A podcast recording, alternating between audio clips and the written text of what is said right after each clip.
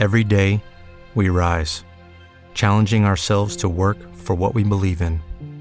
At U.S. Border Patrol, protecting our borders is more than a job, it's a calling. Agents answer the call, working together to keep our country and communities safe. If you're ready for a new mission, join U.S. Border Patrol and go beyond. Learn more at cbp.gov/careers. Bienvenidos a otro episodio de Criptomercados y Pymes, hoy 18 de diciembre de 2022. En primer lugar, quiero dar la enhorabuena a todos los argentinos por la consecución del Campeonato del Mundo hoy en un partido súper reñido. Enhorabuena a todos que lo disfrutéis.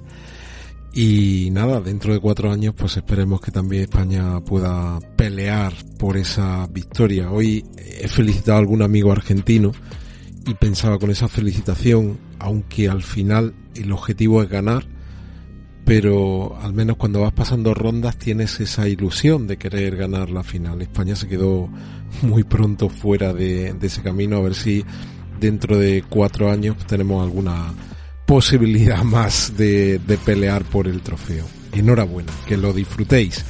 Y vamos a empezar con el episodio de hoy, viendo lo primero, que es lo que, cómo está ahora mismo el dólar respecto a la cesta de divisas que habitualmente lo comparamos. Veis que está por debajo de 105. Vamos a ver mañana y esta semana cómo evolucionan todos los mercados. Estamos ahí en un momento de impasse hasta la reunión del próximo 1 de febrero y tenemos una gran incógnita por el camino y esta es la que tiene que ver con la posible liquidación de Genesis Trading. Hemos hablado de eso mucho, esto es muy importante, muy importante por lo que podría suponer. Esperemos, crucemos los dedos y toquemos madera, que todo esto se resuelva realmente bien porque Genesis Trading pertenece a un grupo que se llama Digital Currency Group, que es, yo diría que quizás el grupo más grande que hay ahora mismo en cripto. Esta foto, los que estéis escuchando el audio, pues tenéis que buscar unos minutos para ver esta foto, es todo lo que ellos, todas las participaciones que ellos tienen. Es enorme, enorme. Por ejemplo, tienen el Bitcoin, el Grayscale Bitcoin Trust con unos 640 y pico mil Bitcoin no 640 y pico mil euros. Pero es que tienen participaciones, por ejemplo, en exchange, como es el caso de Coinbase o CoinHouse, eh, tienen reservas, tienen cartera de cripto, que ahí es donde ahora parece ser que están empezando a vender y están sufriendo muchas, mucho estas cripto, como es el caso de Filecoin o Zcash, también tienen participación, eh, no participación, sino que tienen una cartera de Ethereum Classic, también participan, fijaos aquí, en, en la compañía Enedera que nos suena a todos, ¿vale? Porque es una cripto. Eh, bueno, pues es que tenéis que mirar aquí, tenéis que mirar muy bien toda esta fotografía de la enorme participación que tiene en todo lo que tiene que ver con, con las criptomonedas. Como os digo, es probablemente el, el mayor grupo con diferencia del mundo cripto. ¿Y cuál es el problema? Pues que tiene una compañía que se está comentando que tiene un problema como mínimo de 2.100 millones de dólares. Para un grupo tan grande podríamos pensar que quizás no es un gran problema, pero en un momento en el que algunas de tus compañías, si no muchas, pues están pasando por momentos complicados de liquidez, porque tienen eh, clientes que no le están pagando en los compromisos estipulados, o bien porque los ingresos se han reducido sustancialmente en estos últimos 12 meses. Ya sabéis que hay muchos exchange que están, lo están pasando mal porque no hay operaciones, no hay, no hay el beneficio de la mayoría de los exchange, bien sea en el, en el mercado spot o en el de futuro, viene por la transaccionalidad y en estos últimos meses esa transaccionalidad se ha reducido muchísimo.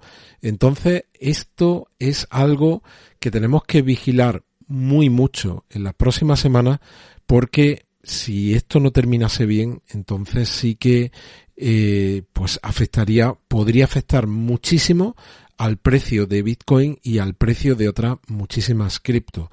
Eh, no, no queremos ni pensar el hecho de que el, el Grayscale Bitcoin Trust tuviese que liquidarse, teniendo en cuenta que hemos dicho que tiene más de 600.000 Bitcoin en cartera.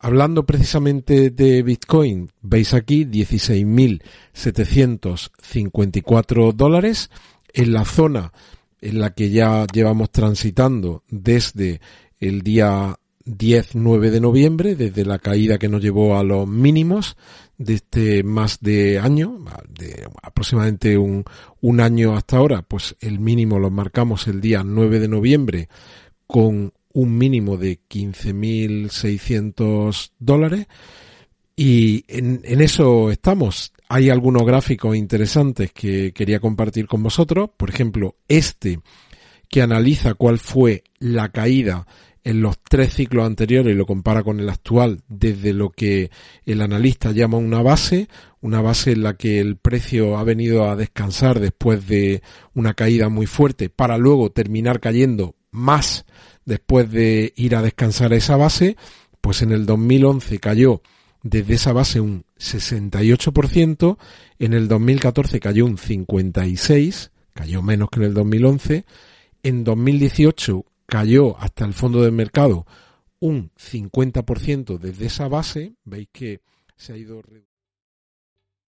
¿Te está gustando este episodio? Hazte fan desde el botón apoyar del podcast de Nivos.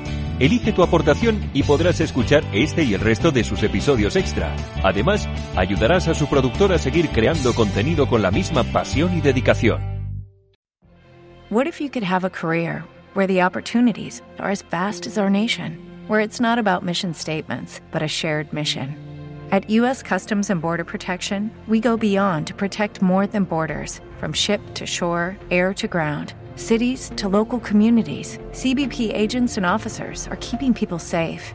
Join U.S. Customs and Border Protection and go beyond for something far greater than yourself. Learn more at cbp.gov/careers.